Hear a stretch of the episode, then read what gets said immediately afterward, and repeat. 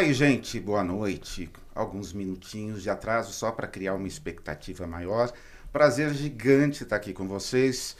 Will, boa noite. Boa noite, Pava. Tudo bem? Tudo certinho. Já, fa... já dá o seu recado, aquele que toda vez você termina, você fala, você não falou direito hoje. Quase fui demitido a semana passada. Gente, muito bom estar com vocês aí. Vamos que vamos para mais um podcast. Não esquece de deixar aquele like na live aí, que isso ajuda. Não é nada de vaidade, é o robozinho do YouTube que gosta de ser alimentado com esse curtir aí. Dá a curtida aí, que ele entrega para mais pessoas. Não esquece de se inscrever no canal para a gente crescer a comunidade, tá certo? Assim a gente consegue trazer gente desse peso aqui, ó, com mais tranquilidade, porque foi difícil, viu? Ou não foi, Paulo?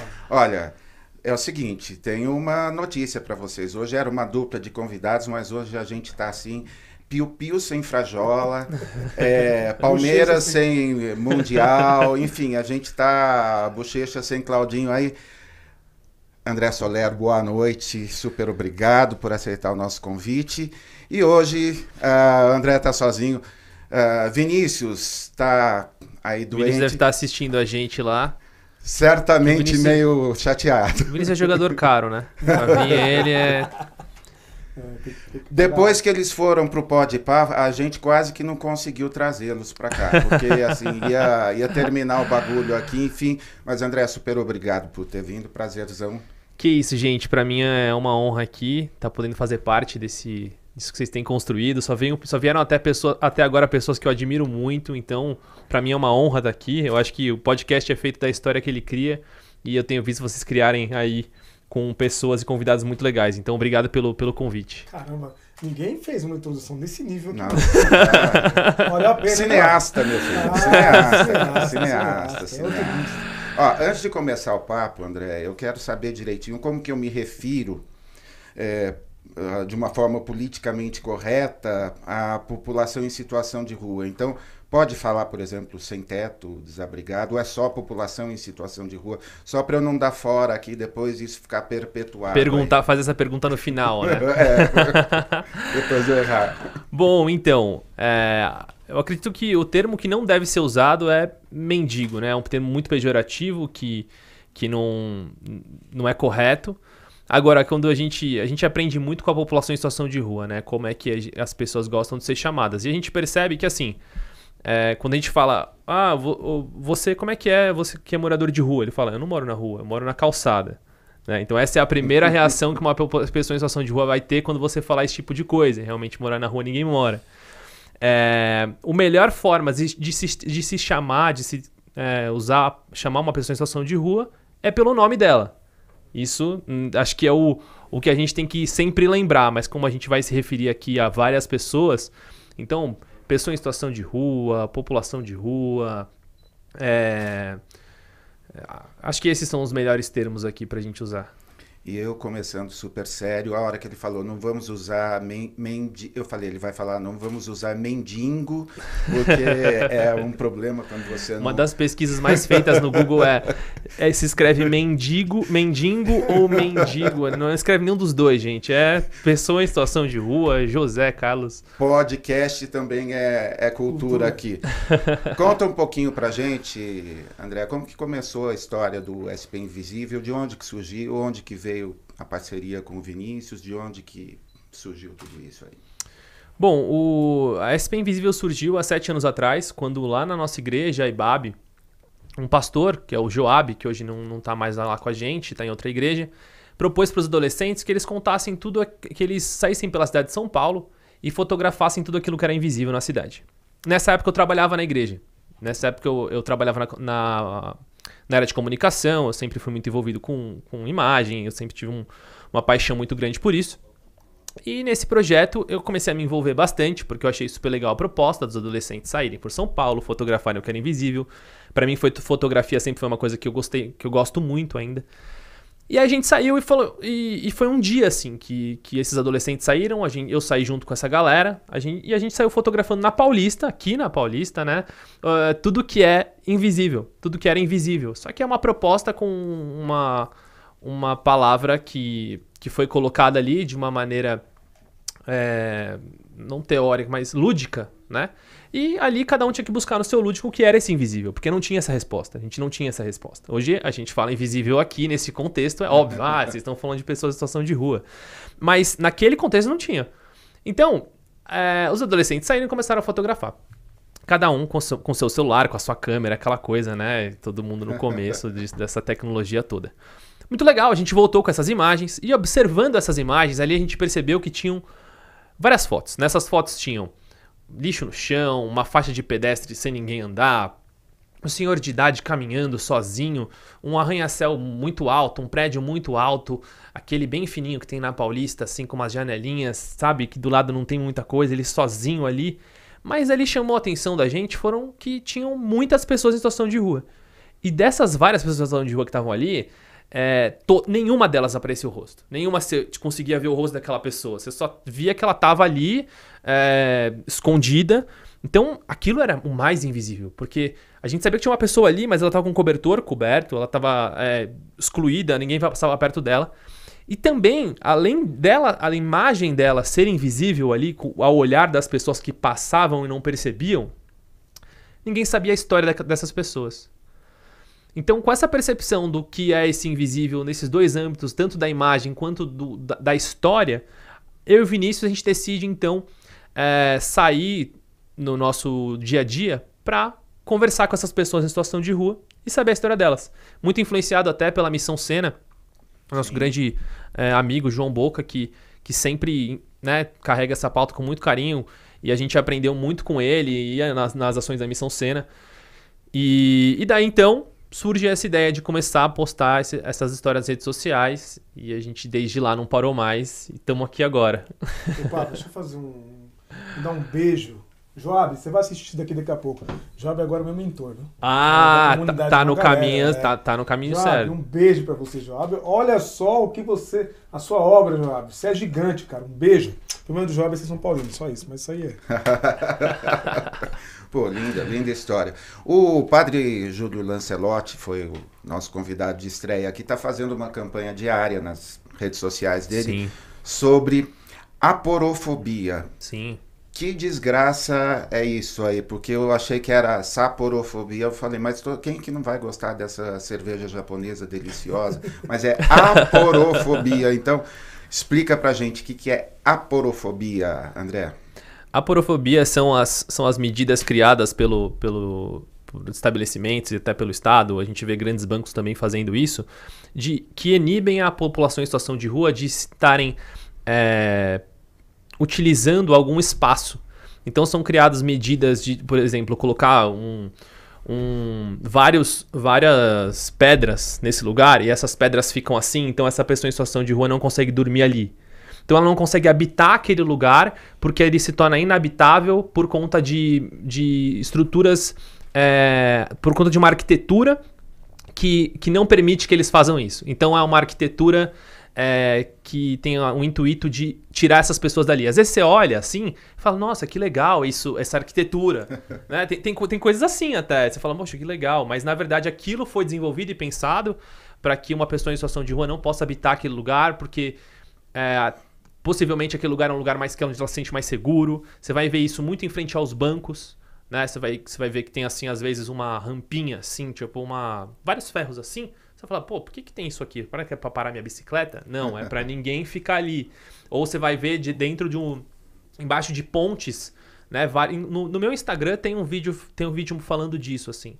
De, vários lugares embaixo de pontes que tem e viadutos que tem é, umas pedras assim mesmo que o Estado, que o governo de São Paulo colocou, principalmente na, na gestão do Dória, para que as pessoas em situação de rua não habitem esses lugares. É, enfim. É, na verdade, o, é, o, político que você citou, eles revezam, né? Ou coloca as pedras, ou então é, dá um banho coletivo, né? Com, com jatos, enfim. Sim. Ah, tem uma coloca frase... ou taca. é, tá por aí. Ah, tem uma frase aqui, essa eu vou ler. O combate à corrupção foi a causa que Deus me chamou para servir a sociedade e cuidar dos vulneráveis. Não, não é da, da Madre Teresa, é uma frase do Deltan Dallagnol, batista como você e como Vinícius que está assistindo a gente. Ação social, André, é uma bandeira exclusivamente da esquerda? Há grupos considerados conservadores uh, fazendo algo relevante na área social? Você pode repetir a pergunta do Dallagnol, a frase do Dallagnol para mim? Repito. O combate à corrupção foi a causa com que Deus me chamou para servir a sociedade uh -huh. e cuidar dos vulneráveis. Uhum. É, e aí você perguntou se essa... Se grupos conservadores também têm preocupação ah. social. Então, sim, e eu acredito, eu, eu acredito nessa eu acredito que, é, que dentro dessas pessoas existe uma preocupação social, pelo, ou pelo menos eu quero acreditar. É, eu, eu acho que ela existe. Se existe, eu não consigo afirmar. Eu quero achar que ela existe. Eu acho que eu tenho uma esperança. Eu ando com a esperança só disso, sabe? E acho que esse é um dos motivos é, de, de, do SP Invisível continuar nesse caminho, sabe? De falar com todo mundo. De falar com os dois lados, de querer que todo mundo esteja ali. Porque eu acho que isso vai além das, das, nossas, das nossas crenças, assim, né?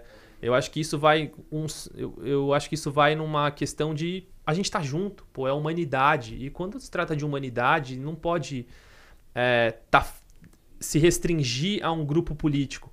Por mais que a gente vê muitas vezes alguns grupos políticos se preocupando muito mais com pautas pessoais do que, do que pautas é, que vão além deles mesmos, né? De olhar, de olhar ao próximo, eu quero acreditar que sim, mas uh, tem sido cada vez mais difícil no momento que a gente vive agora.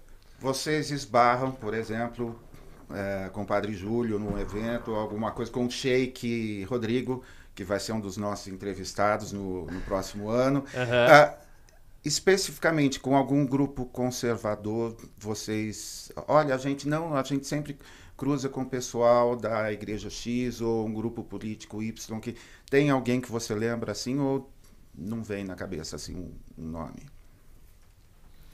Se vem algum grupo conservador é. que olha que vocês esbarram no dia a dia? É. Não me vem ninguém na cabeça agora. Não tem problema, foi só. Foi só a pergunta. Tá de sacanagem com esse de propósito. Não, realmente. De jeito nenhum. Não, não me, não me vem ninguém em mente agora, sinceramente. Como eu disse, é uma, um ato de fé, é um ato de, de esperança. Não, ato de fé já ficou, ficou lindo. Você é super. Você é super elegante. André, você e o Vinícius foram citados, vamos falar de coisa boa, né? De coisa chique, foram citados na lista Under 30 2019 da revista Forbes, com 90 destaques brasileiros. Chiquérrimo, né? Depois ele vai deixar um autógrafo pra gente.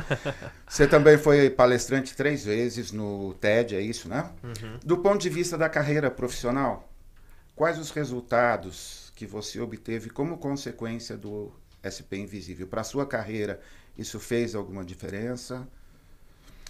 Com certeza. Eu o SP Invisível é o lugar que eu, que eu quero estar, né? É o lugar que eu gosto de estar. E, e quando a gente faz alguma, alguma coisa, quando a gente cria algo, o primeiro que tem que gostar é a gente, né? Porque se você que está criando, você que tem que gostar. Então, eu tô exatamente no lugar que eu queria estar, é o lugar que eu gosto de estar. Eu, eu acho que tudo isso que foi construído até hoje foram através de crenças e convicções e, e coisas que, que são da minha cabeça, são da cabeça do Vinícius, são coisas que a gente acredita. Então, todo esse, esse modo disruptivo que a gente causa, essa, que a gente trabalha com essa causa, de, de pô, vamos, vamos trazer isso, é, contar essas histórias, vamos falar, fazer um livro sobre isso, um documentário sobre isso, vamos ajudar aquela pessoa, vamos ver como é que a gente pode atender essa pessoa de uma maneira diferente, já que já existem, já que isso já está sendo feito da mesma maneira há muito tempo. É, eu sou, sou super realizado, assim, na, na, na minha carreira profissional. Eu, falo, eu tive essa, esse sábado, uma reunião com a minha equipe, da SP Invisível. E foi muito legal, assim, porque eu, como eu já disse, vou repetir, sou, me sinto muito realizado, me sinto muito feliz com o que eu faço, sinto muito que eu cumpro o meu propósito, eu tenho outros sonhos, tenho outros sonhos além desse, e eu quero fazer mais coisas além do SP Invisível. Eu acho que eu não me resumo a isso, mas eu, nessa reunião com a minha equipe, eu falei assim, gente, tem algo que foi muito transformador para mim e dei para eles um caderninho que, que realmente em, em 2000 e no começo de 2019, ele chama Year, Comp Year Compass. Quem puder dar uma pesquisada, é, um, é uma metodologia criada, criada na Hungria E ele- ela foi criada lá pelo seguinte: era um grupo de amigos que não sabia muito o que fazer juntos pro, pro, pro ano seguinte. E se a gente for traduzir, isso é, vai a tradução é o ano seguinte. E eles que desenvolveram essa metodologia porque eles queriam planejar um pouco mais o ano, mas não queria aquela coisa tipo assim, ah, a nossa meta é essa, mas era algo de, de, de autoconhecimento, assim. Legal. E aí, o que que é esse livrinho, né? É, Ele é basicamente um livro que você escreve como é que foi o seu ano anterior, como é que foi o seu ano é, esse ano agora, você- é para ele fazer, para você fazer nesse momento, e aí você descreve como é que você gostaria que fosse o seu ano que vem. Só que ele não é sobre metas, é sobre desejos, é sobre autoconhecimento. Então, eu também espero isso das- da, da minha equipe, estando comigo dentro do meu dentro da SP Invisível ou não. Se você for feliz, mas se o que você deseja pra você é fora da SP Invisível, então vai fazer fora. Porque eu sou muito a favor disso, das pessoas se sentirem realizadas, você terminar a sua vida e falar, pô, que legal que eu, que eu realizei isso, que eu, que eu pude fazer. Porque eu, eu acho que a, auto, a realização, ela dificilmente vai vir em algo que, ela fez pra, que você fez pra você. Entendeu? Legal. ela é muito em relação ao que você fez pelo outro. Eu acho que um cara que se realiza por algo que ele fez pra ele mesmo, a vida não tem sentido. Então, eu acho isso importante, eu acho isso muito importante. Recomendo todo mundo fazer esse caderninho aí, Boa. porque Year Compass vale muito a pena. Tá aí a dica e, e já acabei de aprender mais uma palavra, porque ele falou do modo disruptivo.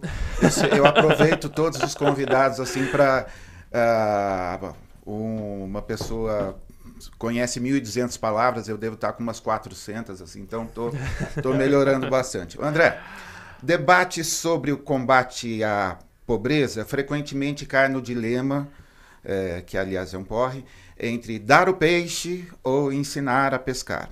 Há alguns anos, um grupo de nove economistas feras implementou um projeto que envolveu 10.495 participantes, identificados como os mais pobres dos pobres. Metade vivia com menos de 1 dólar e 25 por dia. Resumindo a ação, as famílias escolhiam um ativo produtivo, tipo gado, galinha ovelha, e participavam de treinamentos para lidar eh, com esses ativos. Recebiam também apoio financeiro ou alimentar, assim como visitas regulares e orientação sobre saúde e habilidades básicas. O resultado foi super positivo, tanto que o, eh, o projeto fez, fez história. E a conclusão é essa: devemos dar o peixe, a vara e o tempo para que a pessoa aprenda a pescar sem morrer de fome no caminho. Como que isso pode se aplicar à população de rua? Porque eh, não dá para ter ativos, não dá para eh, distribuir galinhas embaixo do elevado para criar alguma coisa. Como que, para quem acha que a população em situação de rua, eh, a maioria são pessoas drogadas e que, ou enfim, tem todo um, um clichê assim, como que faz para esse cara economicamente eh, se tornar independente? Uhum. É. Há muito tempo atrás acho que isso fazia muito sentido. Mas hoje a gente começa a entender, hoje assim, né, no mundo moderno, a gente consegue entender cada vez mais a importância da saúde mental e que existe um ser humano além do trabalho e além das, das coisas que ele tem que produzir, né? Desse ser humano produtivo. E aí que a gente começa a entender hoje, eu acho que um dos motivos da gente estar começando a entender hoje a pessoa em situação de rua é porque a gente é tem a capacidade de ter uma conversa sobre emoções. Né? Pô, considerar um ser humano que sente emoções, considerar um homem que sente emoções. Então, o primeiro passo para tudo isso é essa pessoa estar estável, né? com uma estabilidade emocional boa. E para isso, a primeira coisa que a gente precisa fazer é colocar um lugar, um lugar onde ela começa a construir essa, essa, essa estabilidade emocional, porque a rua é um caos.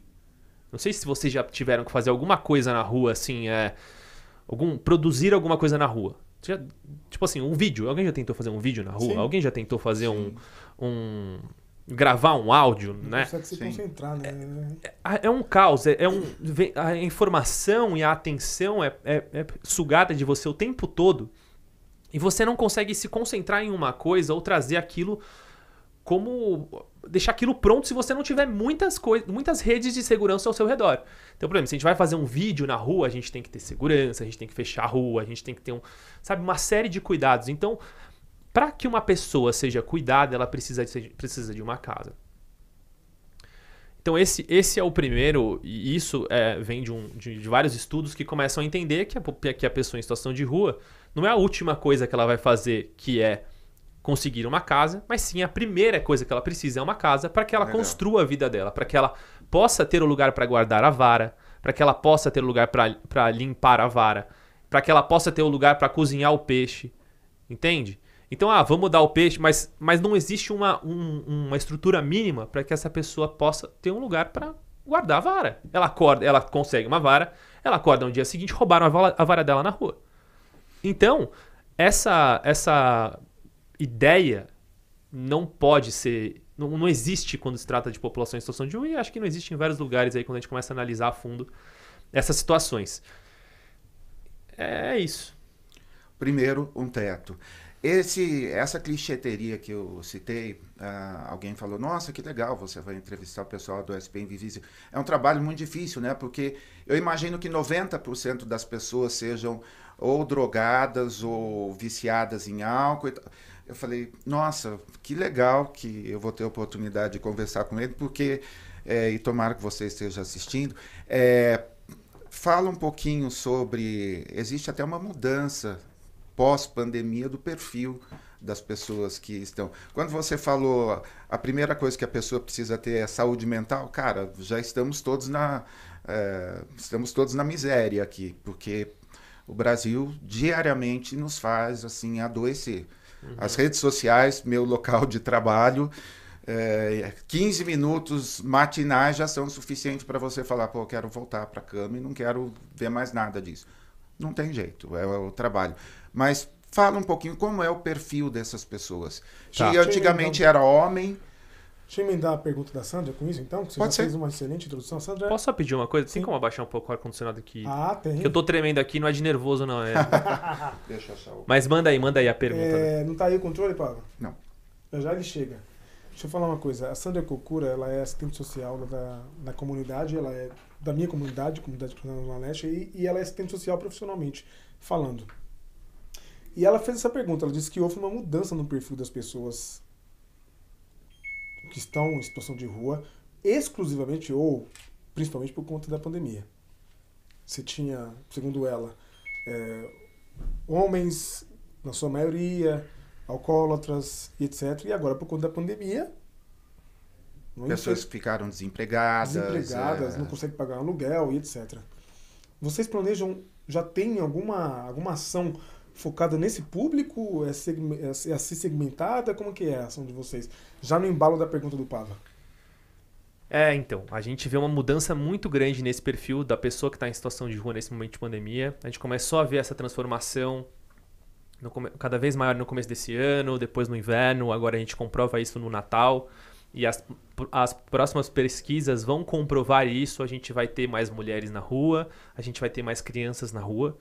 É, porque quando a gente pensa de, de, na população em situação de rua, eu acredito que cada um tenha uma imagem né, de uhum. quem é aquela pessoa.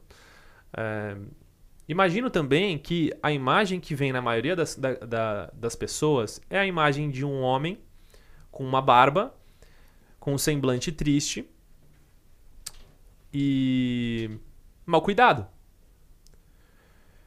E a partir daí enfim, acho que existem diversos, diversos pré-conceitos em cima de quem é essa pessoa. Só que esse, esse, ser, esse ser estigmatizado que a gente criou, né, que é essa pessoa em situação de rua, hoje ela vem mudando o estereótipo dela. Não é só mais este homem. A gente começa a encontrar na rua também crianças, a gente começa a encontrar mulheres. E por quê? Porque o problema que levava a maioria das pessoas em situação de rua para rua era a, como eu citei, a, a, instabilidade emocional. É uma perda. Então, quando a gente conversa com muitas pessoas em situação de rua que falam, olha, eu perdi minha filha, por isso que eu estou em situação de rua, eu perdi meu emprego, eu perdi minha esposa, eu perdi. Então, vai, vão se perdendo coisas no meio desse caminho e essa pessoa vai para a rua. A gente hoje tem uma. A gente aqui no nosso estado, nossa situação de privilégio, a gente tem algumas seguranças emocionais e seguranças físicas, redes de proteção que inibem que a gente vá para a rua. Uhum. A gente pode passar por algum, alguma situação que deixa a gente mais triste, mais abalado, mas. Você tem um dinheiro na conta que você consegue pagar um psicólogo. Uhum. Você tem a casa da, da, da sua mãe que você pode ir lá, sabe? Mas essas pessoas, as pessoas que vão pra rua, elas não têm essa, essa, essa segurança. E ao contrário do que muitos pensam, a droga ela é encontrada na rua. A maioria das pessoas que vão pra rua começam a usar a droga na rua. E não o ao contrário. Antes. Existem as pessoas que usam droga antes? Existem, mas a maioria encontrou essas drogas na rua. Então, realmente, ela tá certa, Sandra. A Sandra tá certa, né? Que, que essa pessoa que tá em situação de rua mudou. Então, o problema, ele tá se tornando cada vez maior e cada vez de mais pessoas e cada vez por um motivos maiores. Ou seja, a pobreza tá virando uma desgraça. né? E pobreza, ah, assim, mais que pobreza, já é agora uma questão de, de pessoas que têm tem uma- o mínimo necessário para estar numa moradia. Na hora que você fala de crianças, meu Deus. é, hoje a charge do João Montanaro na, na Folha, não sei se vocês viram, é, um cara na mesa com um galeto falou assim, ó, pai, mãe, vô, vó, só esse Natal só deu para comprar um galeto, só que em vez do pai e a mãe eram retratos das, das pessoas, assim, da família. Então, na verdade, assim, é, a tendência é que isso assim piore. A gente está falando de inflação de dois dígitos, nenhuma perspectiva econômica é, legal, alvissareira de que alguma coisa vai acontecer. Que maluco. Olha, dia 10 de dezembro, sexta-feira, Dia Internacional dos Direitos Humanos, a ONG Iniciativa Negra publicou um estudo que compara os programas que você deve conhecer bem, de Braços Abertos, do Haddad, 2014, e Redenção, João Dória, Bruno Covas, 2017. O nome do, do relatório é Racismo e Gestão Pública das Políticas de Drogas na Cracolândia. É, esse levantamento mostra as prioridades políticas e orçamentárias de cada um desses partidos. Um privilegiou a remuneração por trabalho, teto e alimentação, exatamente o que você falou. O outro, no poder ainda, está privilegiando ordem social e segurança pública. Na prática, a conclusão deles é que está acontecendo uma guerra direcionada à população negra que é exatamente esses que estão sendo visados por. E, na verdade, estão investindo o dobro do que o programa anterior. A minha pergunta, André, é possível transformação social sem mudança política? Porque é, isso não estava claro para mim. É, o que está, na verdade, todo mundo que está sendo preso, que está sendo morto, que está sendo. São pessoas negras Uhum. que estão ali. Então, uma política de combate. E eu via, inclusive, a quantidade de drogas que foi apreendida, dobrar o número de operações. É assim, uma, uma coisa ridícula, assim, uma quantidade assim super pequena. Como que se conjuga essa transformação social com política? Como que faz? É, é, é é inviável uma transformação social sem uma política bem estruturada, uma política bem pensada, com pessoas que desenvolvam esse, esse trabalho. É, é inviável. As ONGs fazem um, um trabalho paliativo, é, fazem trabalho com, específicos com, as pessoas, com pessoas que são é, específicas. A gente não consegue fazer um trabalho em massa com, quan- tão, quan- tanto quanto o Estado.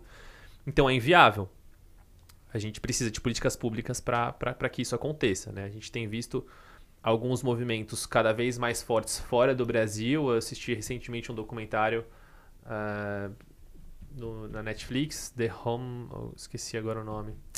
Depois eu dou uma olhada. Você manda pra gente. Mas eu vou, eu vou dar uma olhada aqui daqui a pouco. E aí, é, nesse documentário, mostram as políticas públicas que estão sendo desenvolvidas na Califórnia para que a população em situação de rua seja abrigada e eles estão muito preocupados com isso, cada vez estão se desenvolvendo mais políticas. Aqui em São Paulo existem políticas.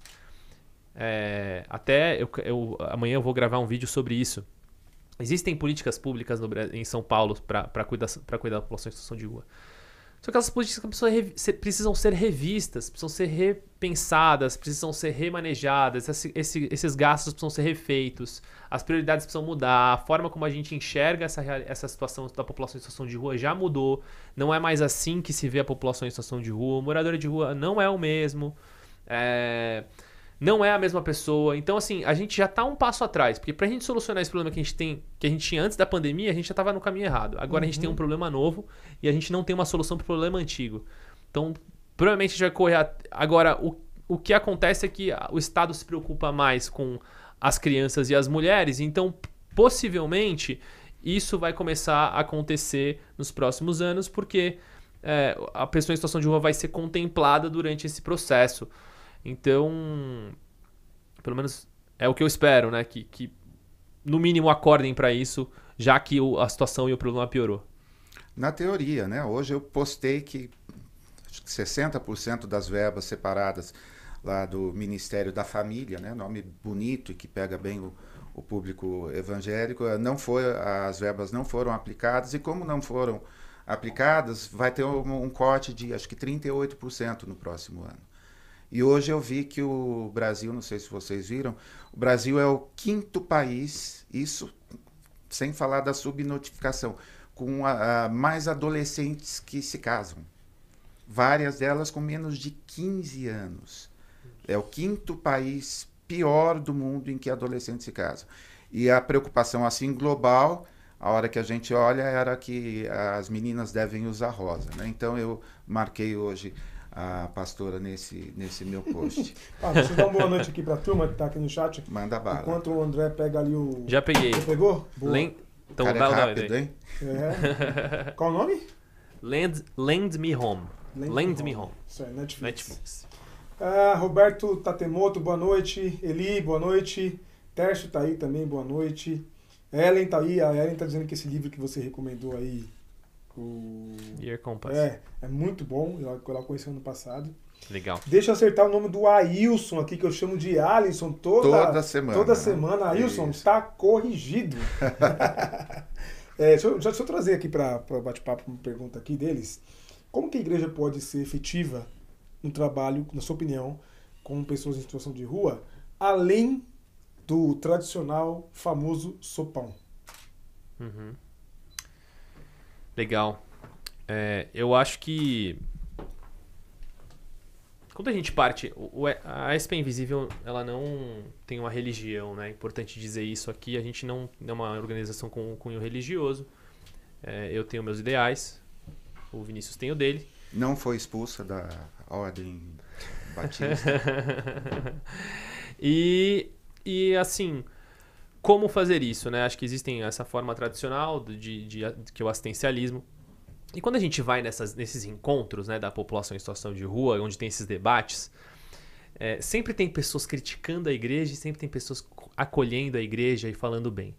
Primeiro eu queria falar bem. É, a igreja tem um papel importantíssimo na causa da população em situação de rua, quando se trata de, de atenção, cuidado e constância com essa causa. Quando a gente parte para o ano novo, a gente ah, entre Natal e Ano Novo é o ano onde é o momento onde a população em situação de rua é menos assistida porque eles ficam sozinhos aqui em São Paulo e, e ninguém dá atenção. É, e a população de e, e as igrejas não param, não param de fazer atividade, não param de dar atenção, de levar, de ir. Então a igreja tem um papel essencial há muito tempo com essa com essa causa. Por outro lado, eu acho que o que a SP Invisível vem para trazer é, como inovação para a sociedade cabe muito à igreja também que é a importância do cuidado através do diálogo e da escuta. Então a igreja também, ela não pode usar a população em situação de rua como palanque, sabe?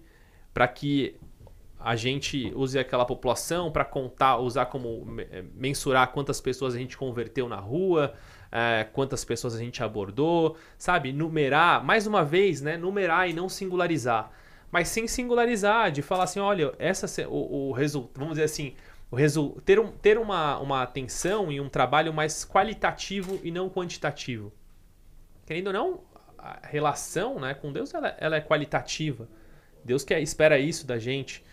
Então, é, a gente olhar as pessoas mais individualmente, sabe? Aquela pessoa que você vai ajudar, pô, conversa com ela, como é que você chama, e volta, tenha esse retorno, volta, conversa com essa pessoa de novo, começa a estabelecer uma relação, um relacionamento. Tudo isso é muito importante para essa pessoa se sentir cuidada. Não pode ser o simples fato do, da, da- de ir lá e levar uma, uma, mais uma refeição todo dia. Isso é importante? É, é importante, mas tem outras coisas além disso. Hoje a gente está fazendo, tá no, tá no ar a nossa campanha, que é o Natal Invisível. Natal Invisível é a nossa ação que a gente promove uma ceia para a população em situação de rua e essa ceia ela acontece de uma forma digna. a gente monta uma mesa, decora essa mesa, decora esse espaço é, e serve a população em situação de rua com uma comida maravilhosa, chama pessoas em situação de rua diferentes, atende, a gente vai atender nesse Natal aí 5 mil pessoas, mais de 10 mil pratos que a gente vai entregar. Então, a gente, a gente olha para essa situação e para essas pessoas de uma maneira humana. E a igreja também precisa olhar aquele, aquele humano como ser humano. Que não é um é... departamento. Não, eu acho que é independente. É, é uma, uma questão assim, para quem você está falando? Com quem você está falando? Como chama quem você, com quem você está falando? Pra gente, pra mim é normal me chamarem pelo meu nome. Pra aquela pessoa em situação de rua não é normal. A gente tá falando uma coisa básica, não é normal. Tá? Não é assim, quando você chega a uma pessoa em situação de rua e fala para ela, chama ela pelo nome, dá um abraço, isso mudou vida, o, o dia dela. Mudou o dia dessa pessoa. Então, eu acho que tem coisas muito mais mais tem coisas tão importantes quanto ir para evangelizar, sabe? É se sentir escutado, cara. Puta, eu fico com muita raiva quando quando quando assim vão pra rua, vão pra rua é muito mais a necessidade daquela pessoa de falar do que, aquele, do que aquela pessoa está prestando atenção em quem está na frente dela. É muito mais a necessidade dessa pessoa matar uma, uma necessidade dela mesma do que daquela pessoa que precisa de ajuda. As pessoas às vezes vão, vão, vão pelo ego que elas têm e não pela pessoa que está lá. Sabe? Então é, pô, quem tá aí? Como é que tá aí? Sabe? O que, que eu posso fazer pra, pra você na semana que vem? Semana que vem eu tô aqui. Que, que você gosta? Ah, eu gosto de chocolate, eu gosto de sonho de valsa. Eu chega lá, Cara, é isso. É cuidado. É cuidar, sabe? São iniciativas de cuidado que a gente tem que desenvolver e, e em todos os âmbitos para que a gente possa cada vez mais. É triste, mas me passa pela cabeça assim algumas comunidades bem grandes que, eu, que em algum momento até a distribuição de cestas básicas era usada para garantir frequência e com finalidades políticas também da pessoa que gerenciava o ministério, que não tinha nada de ministério, inclusive, né? Estamos falando de igrejas aqui. 95 eram 3.346 igrejas na cidade de São Paulo. Em 2021, cerca de 6 mil. Quase dobrou. São 730 templos católicos, 500 da Assembleia de Deus, 300 da Congregação Cristã. É, tem alguma dessas igrejas melhor representadas que se destaca é, no atendimento à população em situação de rua. Dessas, dessas... dessas que eu citei, Católica, Assembleia de Deus e Congregação Cristã. Só é, juntas elas têm quase dois mil templos. Eu não sei dizer, não, não tenho essa informação. Encontro, encontro a Igreja Católica na, na rua, encontro a, a congregação, encontro, encontrei todas, mas não sei dizer qual estar mais, qual está mais presente. Não, não me arrisco a dizer sobre isso. Legal, legal. Um pastor escreveu em uma obra com trocadilho que a caridade aumenta a miséria. Uh, aí eu estou opinando ah, tem, uma, mesmo. tem um que eu vejo bastante. Né? Os espíritas estão sempre muito presentes na igreja. Eu acho isso, isso... Na igreja não, desculpa, na rua. Na rua. E eu acho isso muito legal. Eu acho que é uma baita oportunidade da gente se relacionar, sabe? Da gente conviver. E eu vejo muito é, essa essa relação religiosa é, dentro da SP Invisível, sabe? Onde a gente tem é, espírita, judeu, evangélico, católico. Cara, eu acho isso lindo, assim. É um espaço. Isso sim é comunhão, sabe? Legal, em prol de algo que é um bem muito maior, que vai além de todos os ideais políticos e todas as, as muitas crenças que, que são questionáveis. Ali, para mim, é, claro, é muito claro qual é a necessidade, qual é a importância e qual é o papel de cada um. Sheikh Rodrigo disse exatamente isso, que um, uma das principais missões dele era conscientizar os muçulmanos brasileiros o quanto é importante cuidar do próximo. Uhum. Então, super lindo. Mas estava falando lá do, do tal pastor que fez uma obra com trocadilho, que a caridade aumenta a miséria. Para ah, opinando, não sou entrevistado, mas você sabe que eu opino mesmo. Ruim de teologia e de etimologia, ele esqueceu que a palavra caridade aparece na Bíblia como tradução e sinônimo de ágape.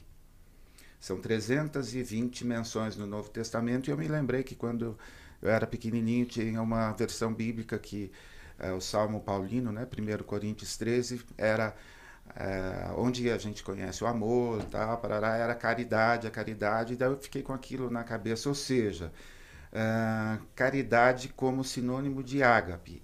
E ele escreveu, é o subtítulo, inclusive, do livro, que a caridade aumenta a miséria. O amor divino aumenta a miséria. Você consegue perceber é, que o trabalho de vocês tem sido péssimo porque vocês estão é, perpetuando a miséria? Como que é a sua experiência? Eu acho que a gente volta na importância das iniciativas de cuidado.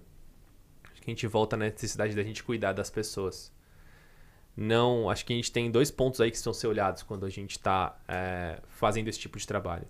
Tanto o de levar assistência para aquela pessoa que está numa emergência, quanto uma iniciativa onde aquela pessoa se sinta cuidada.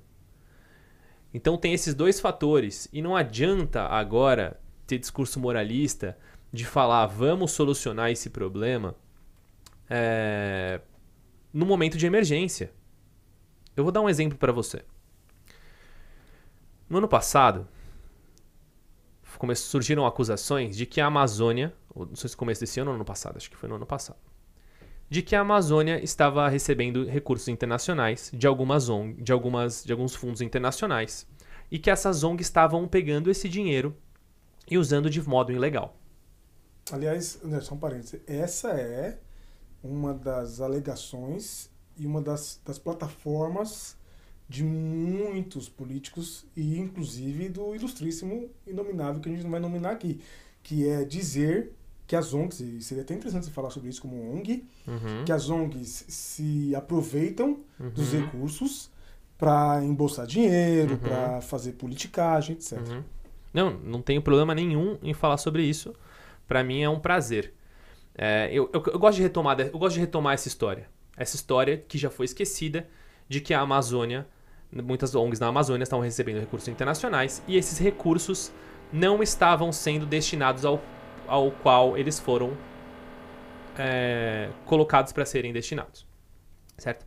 E aí, nesse momento, fazem essa descoberta e pensam na solução. Qual é a solução? Vamos cortar todo tipo de recurso que vem de um de lugar uhum. internacional para que a gente possa interromper essa é, corrupção.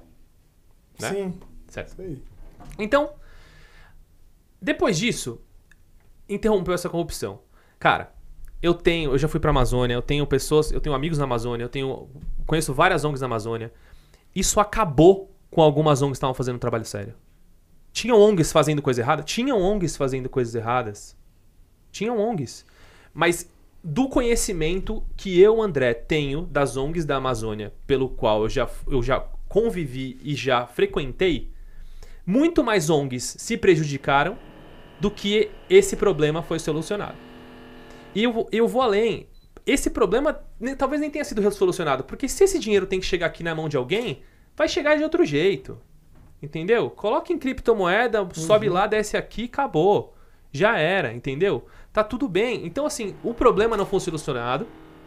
E mais, foi dito que iria sair uma iriam solucionar esse problema de outra maneira, criando medidas e tal. E nada aconteceu. Essa história acabou, essa história foi esquecida. Então a gente tem pessoas, a pobreza aumenta no Brasil, os problemas aumentam no Brasil e o pobre tá cada vez mais ferrado porque são feitas políticas onde ele se ferra cada vez mais. Então, assim, não dá pra acreditar numa coisa dessa. Eu acho que quando a gente começa a olhar algumas, algumas iniciativas que foram colocadas, é, chega a ser revoltante, porque não existe justificativa. Você não. A corrupção é, nas ONGs tem que acabar, mas desenvolva medidas para que isso acabe, sabe? É, é, eu, não, eu não tô aqui para defender isso, eu tô aqui para defender o fato de que ONGs sérias foram prejudicadas. É isso, eu acho que essa é, essa é a prioridade.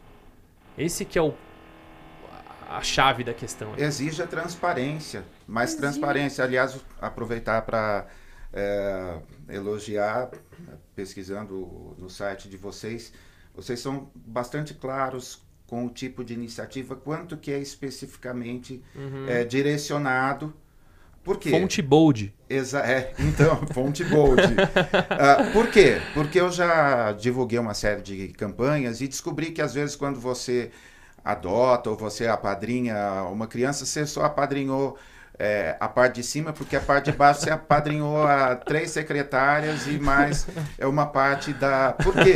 Porque efetivamente 50% é aplicado. E lá vocês colocam na campanha Natal Invisível, por exemplo, tá lá quanto que é para cesta básica, quanto que é para ceia, uhum. quanto que são os custos administrativos que estão falando de transparência. Sim. A gente é cristão, se a gente não souber lidar com isso de uma forma transparente, é, é, é isso que eu estou incentivando, que você antes de contribuir, que você veja quanto que está indo lá uhum. e vocês estão fazendo isso super bem. Nunca tinha visto isso, inclusive. ah. obrigado, obrigado. Um dos lances interessantes. É, não, desculpa. Você curte mostrar histórias usando fotos e vídeos, você já falou isso e a gente já veio conversando isso também. Programas que fazem isso, como o do Luciano Huck, ajudam a sensibilizar a população ou é só um assistencialismo sem propósito e sem noção? Hum... Todo mundo chora quando vê a história tal. Tata Werneck perguntou isso pro, pro, pro Marcos Mion, vocês viram, não? Não, não vi. Tata Werneck perguntou pro Mion assim: é, Mion, o que, que você acha de fazer quadros onde custa mais caro para fazer o quadro do que para construir a casa da pessoa? a fazer construir a prova do que construir a casa da pessoa. né? Olha. Legal. Eu acredito o seguinte. Sonho é diferente de solução. Você realizar um sonho não é você, você solucionar o problema daquela pessoa. E eu fiz isso, aprendi isso na marra. Por quê? Porque eu já me encantei com sonhos. Mas aquele sonho não era a solução que aquela pessoa precisava. Então, quando você vai solucionar o problema de alguém, a análise que precisa ser feita para que você possa solucionar aquele problema, ela é muito maior do que aquela que sai da boca daquela pessoa que está sonhando. Você pode sonhar, mas saiba que o so... você pode sonhar, realizar o sonho daquela pessoa? Você sabe, pode.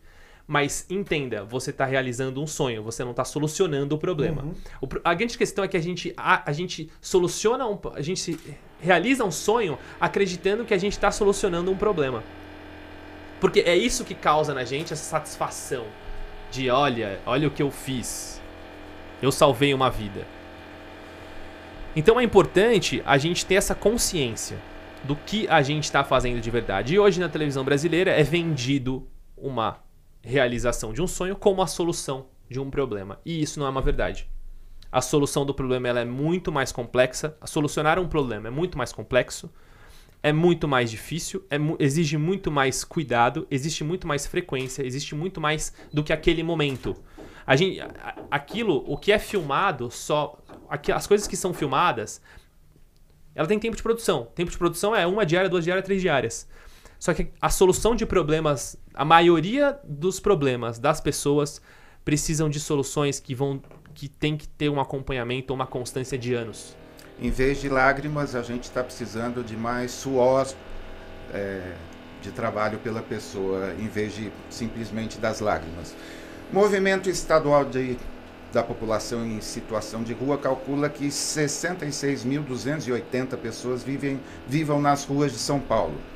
Uh, em 2019, quando teve o último censo oficial, foram 20, eram 24.300 pessoas e agora 66, quase triplicou em dois anos, arredondando 66 mil pessoas nas ruas e 6 mil templos religiosos, ou seja, 11 pessoas em situação de rua para cada templo.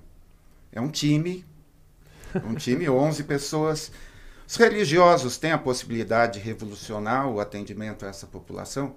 Que a hora que eu estava pesquisando isso. Possibilidade, fiquei... você perguntou? Sim. Mais que a possibilidade, tem a responsabilidade. É, esse é o. Eu, eu vejo isso como papel da igreja. O papel da igreja é estar tá olhando tanto para quem está dentro quanto para quem está fora e tá olhando para quem tá fora para que seja cuidado, para que seja faça parte do corpo de Cristo, né? Então é, é muito muito triste. Esse dado aí é, é sensacional, né? Porque eu acho que a solução tá aí. Se a gente começa a, a olhar tanto para fora quanto para dentro, tanto pro, pro, pro prosperar das pessoas que estão ali, quanto pro nosso prosperar, é, eu acho que tudo isso faz. Pô, é, é, o, é o que a gente precisa. É o que a gente precisa. Vai ficar minha sugestão, André. Vocês são super generosos. Eu vi que tem. Vocês mencionam os embaixadores, as pessoas físicas e, e às vezes pequenas empresas que fazem, que se mobilizam pela campanha, vocês fazem tudo super bem. De repente, é, é, no próximo ano ou para 2023, sei lá, a gente vai ter um, um ranking, não, não exatamente o um ranking, mas quais são as igrejas que estão cuidando dos seus 11. Porque mil igrejas cuidando de 11. Não, não, 11 não, não é essa conta.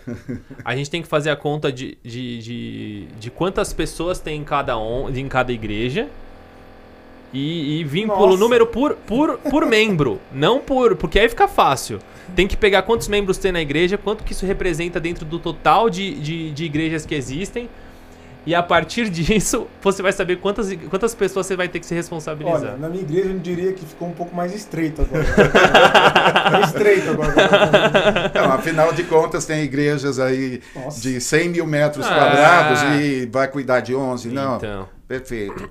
Mas fica aí o, fica a, a ideia, porque existe, vocês têm esse, uh, vamos dizer, um projeto pronto para é, na minha cabeça, você e o Vinícius, em vez de é, engordar se alimentando no domingo, deveriam estar sendo convidados por um monte de igrejas que estariam interessados como eu começo a cuidar dos meus 11, dos meus 5 ou dos meus 100 ou dos meus 150. Existe esse projeto assim, nós nunca fizemos nada e fomos sensibilizados depois do nosso papo, ó, palavras proféticas. Existe isso? Tem um manual, um projeto? Capacitação, né? Isso, uhum. também. Hoje a SP Invisível não tem isso é, no nosso, nosso escopo assim, de, de, de, organização. Mas é uma coisa que eu me coloco à disposição, coloco à disposição as pessoas da minha equipe para a gente poder instruir. Eu, inclusive, é, queria citar um projeto aqui, que é um projeto da argentino, se eu não me engano, que chama Abram las é um movimento Abram las Iglesias. No inverno na, na Argentina, uma, um, se criou um movimento que foi voltado às igrejas para que elas pudessem abrir as portas para a população em situação de rua. Então, enquanto os templos estavam fechados a semana inteira, tinham pessoas que estavam dormindo na rua e não estavam sem lugar para dormir. Então, esse é o caminho a sua igreja tem espaço de segunda a, a, a sexta. E tem pessoas que estão fora, tem pessoas em situação de rua, de segunda a sexta dormindo na rua. Ah, mas e o sábado e domingo? Faz o, faz o, faz o mínimo, faz o, só faz o básico, você já vai ver que já vai ser muito. Então, é, esse é um movimento muito legal que eu e o Vinícius, uma hora, um, um, tempo atrás, a gente pensou até em, em encabeçar esse movimento aqui no Brasil. Não duvido que a gente ainda entre nessa em algum, em algum momento da história aí da SP Invisível, mas já fica a dica aí para um monte de, de Posso igreja dizer? que tá... Minha comunidade fez isso. Agora, no, no, inverno, nós abrimos, conseguimos abrigar. Tu tem uma galera lá que está aqui no chat. Uhum. Conseguimos abrigar e acolher, se não estou enganado, cinco ou sete pessoas em situação de rua durante um ou dois finais de semana aí por causa do, do, do frio. Uhum. Fizemos uma experiência, quem participou, quem fez, quem estava lá coordenando, disse que é uma experiência assim, dormiram, né? O que pastor, legal. O pastor dormiu com eles lá, tal. Que legal. E, cara, foi assim, não tem preço. Olha só, o Frank Viola é, cita no Cristianismo Pagão que é um absurdo do ponto de vista gerencial, vamos dizer, você a igreja que consome alguns impostos né, que paga, mas tem folha de pagamento, tem encargos sociais, muito embora tenha aquela lista bonita lá que o pessoal não está nem pagando os jornalistas lá do, do canal. Mas voltando a falar sério. A, a gente paga para um edifício que fica fechado durante a semana. Então, tem despesas administrativas gigantes para um prédio que não é usado. Então, olha, senhor pastor, senhor presbítero, diácono, enfim, é, vamos, vamos repensar isso. E seria muito lindo a SP Invisível uh, protagonizar nesse sentido de sensibilizar. Continuo insistindo, olha, chama, o André chama o Vinícius para. Vamos botar. Pintar a parede de preto da igreja achando que você é super moderno, olha, é, assim, tem trabalhos bem mais legais aí pra Não, gente e outra fazer. assim, talvez, talvez vocês conseguem, eu acho que assim, é muito mais força de vontade, porque tem um membro na sua igreja que cuida dessa causa, você sabe como cuidar dessa causa, não tenha força de vontade. Se precisar de mim, pode me chamar no meu Instagram, andré.soler. Mas assim, tenha força de vontade, porque eu tenho certeza que isso é uma coisa super viável, sabe? Já tem muita coisa aí, sua igreja já tem uma baita estrutura. Você, você, você é, acho que as igrejas são autossuficientes para conseguir realizar isso. Olha só, 66 mil para você que é de São Paulo e 6 mil templos. Tem muita coisa para a gente fazer. Muito trabalho. Muita coisa para a gente fazer. Mais alguma questão? Eu, eu ia É, mencionar aqui, é, tem, tem alguns hum, comentários aqui, mas eu não posso deixar de, de fazer. É, menção aqui do, do Roberto Tatemoto, ele coloca aqui para reflexão: o morador de rua que consome cachaça para se aquecer paga mais imposto que um rico. 80% do valor da bebida é imposto. Rapaz, é verdade. É verdade. é, essa, Abraço, essa- Roberto. essa distribuição tributária do Brasil. E o Ailson, que eu não vou errar o nome, o perfil das pessoas em situação de ruas é diferente no Rio e São Paulo, por exemplo. Eles têm algum trabalho fora? é, vocês têm algum trabalho fora de São Paulo? Por exemplo, ele é do Rio? A pergunta? Achei legal, interessante. Existe um regionalismo? Existe, existe. A, a ESP Invisível, depois que a gente iniciou a a- a- aqui o projeto, ele começou a estar presente em várias cidades. Né? Em Brasília é muito forte, no Rio de Janeiro existe o projeto lá, mas ele não é tão ativo. É, enfim, já- a gente já tá, já che- a iniciativa já foi iniciada em até 42 cidades, mais de 42 cidades. Então tá bem propagada assim, mas não, não nem todas estão tão presentes na rua. Existe um perfil diferente, sim, né? Principalmente uma, ser uma cidade praiana. É, lá eles têm outra, outra forma de vida, outra, outro modo de viver. Sinceramente, eu não sou especialista para conseguir dizer isso. É, qual a diferença do morador de rua de São Paulo pro de, pro de do Rio de Janeiro. Mas do, do tempo que eu tive lá, é, eu vi diferença na forma de. de na, na vivência, assim, né? Não, não só da cidade, mas também na praia. Mas, mas eu acho que eu não vi uma diferença assim estrutural e o motivo, moti- motivacional para estar na rua. Acho que acredito que seja a mesma. Olha, me veio, como sempre, um pouquinho de poesia na cabeça. Vamos reescrever o verso, que é lindo na poesia, mas mostrar que existe amor em São Paulo para a gente poder fazer alguma coisa. Eu li um trecho de- da biografia de um cara, está escrito assim: ó, apaixonado por fotografia, sonhador e viciado em transformar pessoas, assim como o mundo que sonho para o futuro. Ah, você deve conhecer bem essa, o, o biografado. E eu quero saber, André, quais seus sonhos ainda não concretizados? Tem algum que está batendo forte que você pode falar? Ah, eu tenho muitos sonhos, muito, tenho que, às vezes, tenho que parar de sonhar, às vezes, para começar a realizar, né? É, mas eu tenho muito, muita a necessidade de envolver as minorias sociais com a tecnologia. É, Aliás, você fez isso hoje entrando no prédio, né? Foi. Tinha, tinha um senhor ah, se- atrapalhado lá com o smartphone e ele já foi ali, já resolveu tudo ali na hora. Então, Esse, esse, esse é um ponto, né? Porque, por exemplo, na pandemia, a gente teve o. Acho que foi a prova de vida, me recordem aí, que precisava fazer digital, porque não, não, tinha, não tinha como ir no posto é, físico, né? Sim. E, o, o Padre Júlio até abriu a igreja dele, tinha voluntários lá ensinando as pessoas. A, ah, acho que tem a ver com as eleições, né? Tinha alguma coisa a ver com a Ah, foi quando surgiu o aplicativo, é isso? É, alguma coisa aplicativo nesse pra- sentido. Recentemente agora aqui, aí, Não. aí Não Aí foi, per- não foi a questão do, do- da liberação do dinheiro que cada um tinha que. Exatamente, do auxílio emergencial. Isso, do auxílio boa, emergencial. boa, boa, boa, boa. Olha aí. Gente para ajudar com a tecnologia. Não, né? e tem outra coisa, não é só a gente para ajudar, a gente para operar, porque, por exemplo, o auxílio emergencial vai alcançar as pessoas em situação de rua, mas eles não têm celular. É, Como é que vai fazer o. Né? cadastro. Exatamente. Exatamente. Muito bom, a gente está chegando no fim. André, super obrigado pela aula, mas assim, é exatamente como eu imaginava. é mais do que uma aula com números ou com dados ou com caminhos ou com dicas, uma aula de paixão e de sensibilidade. E isso você é, transpira isso e transpirando acaba nos inspirando. Mais alguma coisa que você quer dizer aí antes da gente agradecer? Sim, sim, eu trouxe um presente para vocês. Opa! Opa! É, esse livro. Opa, bati aqui no microfone, que é o livro da, da SP, o novo, novo livro que a gente lançou, A Pandemia que Ninguém Vê. É o nosso segundo livro. O primeiro livro é A Cidade que Ninguém Vê, é um livro só sobre história de pessoas em situação de rua. A Pandemia que Ninguém Vê é um livro que tem histórias de pessoas em situação de rua, mas na verdade ele veio para abordar cinco grupos sociais que estão invisíveis e ficaram invisíveis no momento de, de, de pandemia e que não puderam estar em casa nesse momento, né? Um momento onde estava todo mundo em casa, eles estavam ali tendo que trabalhar. E esses grupos sociais são as pessoas em situação de rua que não têm casa, por isso não, não estavam dentro de casa. Os catadores de reciclagem que não puderam estar em casa porque tinham que estar trabalhando reciclando e, e, e tendo contato com lixos contaminados.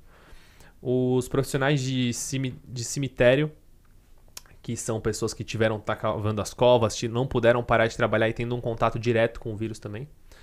Os profissionais de entrega, que são profissionais que ali, naquele momento, o maior ápice da pandemia foi onde essa profissão foi mais essencial e a gente viu quanto eles sofreram com, com, com os, os aplicativos, né? Como esse... Nossa, a gente tem histórias aí, sim, de que você não acredita que o cara levantava de manhã e ele chegava a voltar para casa, a única coisa que ele conseguiu pagar foi a bike do Itaú, é, o, a água para ele tomar à tarde, o lanche para ele comer no meio do dia e voltar para casa no busão à noite.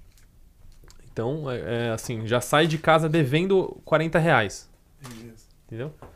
Então, é... e por último, o último, último grupo social que a gente tem aí são os, são os profissionais da saúde, né? Que a gente quis fazer uma homenagem, não são minorias sociais mas a gente quis trazer bastante diversidade para os profissionais da saúde que a gente abordou e conversou que tiveram que estar tá na linha de frente nesse momento de pandemia. Então, é um livro bem legal que eu tenho certeza que vai agregar culturalmente muito para casa das pessoas que, que o adquirirem. Ele está dentro do nosso site, spinvisível.org. Lá todo mundo tem a opção loja, ou lojainvisível.org. Você vai encontrar esse livro e você pode adquirir para dar de presente de Natal para todo mundo que se for seu amigo. Tá aqui o. Ou algum inimigo que tenha que aprender muita coisa também. Tá aqui o livro e na nossa próxima edição, né, é a última do ano, nós vamos fazer o seguinte: durante a última edição, a de 20 de dezembro, é isso, né? Dia 20 de dezembro, nós vamos sortear um livro, mas esse é, não vai vir pelo André. A gente vai comprar o livro para participar junto no trabalho. Sortear o livro que ganhou de presente. E vamos colocar. Faz sentido. e, vamos, e vamos colocar o link da loja na descrição, do, na descrição do vídeo. Gente, é o agradecimento e o mais legal é essa certeza que a gente não está assim só. Uh, passando um tempo aqui batendo papo. Gente, na verdade, a gente está assim exercitando os nossos músculos sejam eles mentais, sejam os músculos da sensibilidade, seja lá qual for o tipo de músculo, mas para a gente poder aplicar. Então, Will, super obrigado. Quem é o Martim? Martim é meu pai. Seu pai? É, tá, tá dizendo aí. aqui, amor ao próximo é o lema desse garoto. Ah, que cara, que moral, hein? Que é a última. Caramba, cara. A última live que eu fiz, ele, ele ficou falando: faltou a palavra amor ao próximo, faltou a palavra. Aí ele pegou e colou um post-it no meu computador. Obrigado, pai. Desculpa não ter comentado. Boa, bem demais. Rica, obrigado. Pessoal da técnica, super obrigado. E... Gente, não esqueçam, hein? Se inscrever no canal, deixar o like para o YouTube entregar para mais pessoas, compartilhar com seus contatos. Segunda-feira que vem estamos aqui de novo. Nosso Exatamente, último, né? nosso último programa do ano. André, obrigado e obrigado a você que esteve com a gente. Super beijo e olha, que você seja tocado pela inspiração desse garoto aqui. Abraço. Valeu, gente. Obrigado. Acessem lá, spinvisível.org. Boa.